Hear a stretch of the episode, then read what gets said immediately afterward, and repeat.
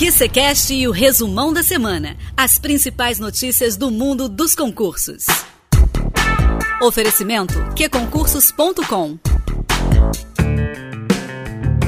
Olá, QC Lover! Bem-vindo ao QCCast. Eu sou a Nara Boixá e este é o resumão da semana. Em alguns minutos você ficará por dentro das notícias mais importantes sobre o mundo dos concursos. Nós, QC Lovers, estamos em casa nessa quarentena, sempre trabalhando para otimizar os seus estudos. Mas os concursos, gente, continuam se movimentar apesar de tudo. Mesmo com o adiamento de algumas seleções que a gente já comentou no episódio anterior, tivemos oportunidades boas nessa semana e novidades que interessam e muitos concurseiros. Ah, e também teve Enem, viu? Vou contar já já, não sai daí. Parado no trânsito? Não perca seu tempo. Estude onde e como quiser. App Q Concursos. E aí, mais show? Disponível para Android e iOS. E abril começou na quarta-feira e já chegou cheio de atualização, viu, gente? A empresa brasileira de serviços hospitalares lançou nesta quarta-feira, 1 de abril mesmo, não é mentira, o edital de um processo seletivo emergencial com 6.717 vagas para reforçar o quadro de pessoal do órgão nesse momento que a gente vive de pandemia do novo coronavírus. A seleção foi aberta por meio de um decreto publicado no Diário Oficial da União de segunda-feira, ainda em março, dia 30, com o objetivo de atender a demanda de trabalho devido a essa pandemia, como falei, Covid-19. As vagas são distribuídas entre os cargos de médico, técnico em enfermagem, fisioterapeuta, engenheiro e arquiteto. As funções são de níveis médio de técnico e superior do restante dos cargos. A inscrição para o processo seletivo QCLover deve ser feita no site do Instituto AOCP, que é a banca organizadora dessa chamada pública, entre os dias 1 e 6 de abril, ou seja, já começou. Você tem até segunda-feira para se inscrever. E a inscrição é gratuita. O processo seletivo é feito por envio de documentos que comprovem os títulos e a experiência profissional exigida para o cargo que você deseja entrar. Então vai lá no site e se inscreve logo, que é até segunda-feira. De acordo com o decreto, 336 oportunidades são para o quadro próprio permanente da empresa e 6.381 são temporárias, devido à demanda emergencial, como já comentei.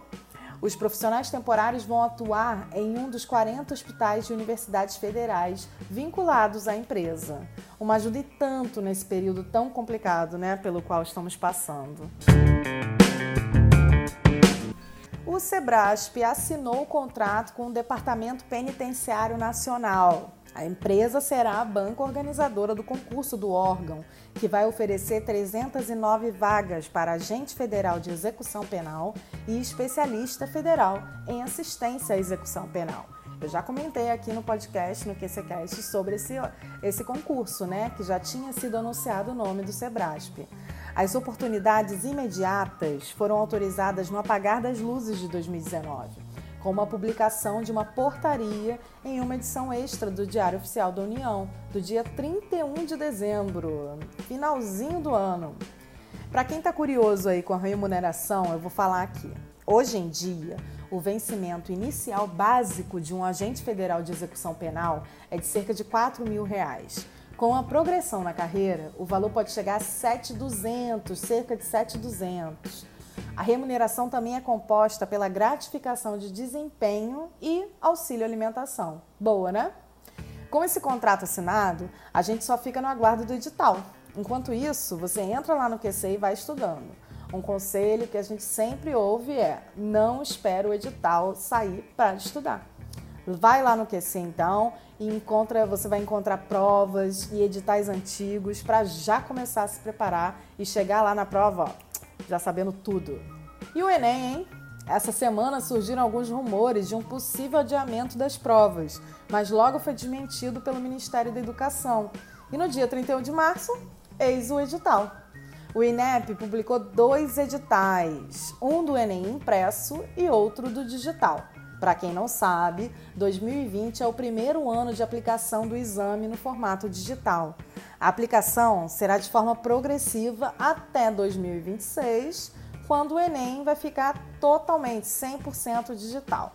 Uma mudança e tanto. As inscrições para o Enem 2020 acontecem entre os dias 11 e 22 de maio de 2020. A taxa de inscrição é de 85 reais. O candidato deverá informar no ato da inscrição se ele deseja fazer o exame impresso ou digital. Além disso, ele deve optar pela língua estrangeira que será cobrada na prova, se ele quer o inglês ou o espanhol. As provas do Enem Digital acontecem nos dias 11 e 18 de outubro. Já o Enem Impresso será aplicado nos dias 1 e 8 de novembro de 2020. Lá no QC Notícia, QC Lover, você encontra diversos artigos da professora Ana Machado sobre o Enem, inclusive dicas aí de redação, viu? Quem tiver interesse é só entrar lá em queconcursos.com/artigos. Eu adorei. Por hoje é só, QC Love. Se você quiser saber mais sobre tudo que está acontecendo no mundo dos concursos, Enem e exame da OAB, é só entrar lá no nosso site, queconcursos.com.br qconcursos.com.br notícias e ficar bem informado. Lembrando que o QCCast vai ao ar todas as quartas e sextas.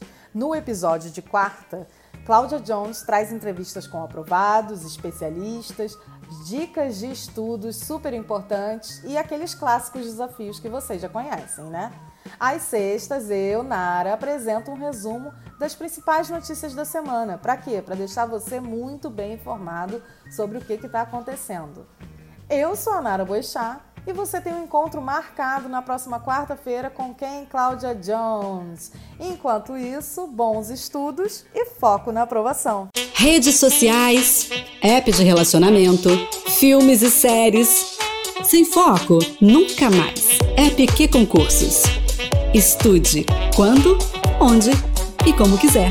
Tudo do seu jeito. Naquela viagem, no escurinho e até no bloco. Que concursos. E aí, mais show? Disponível para Android e iOS.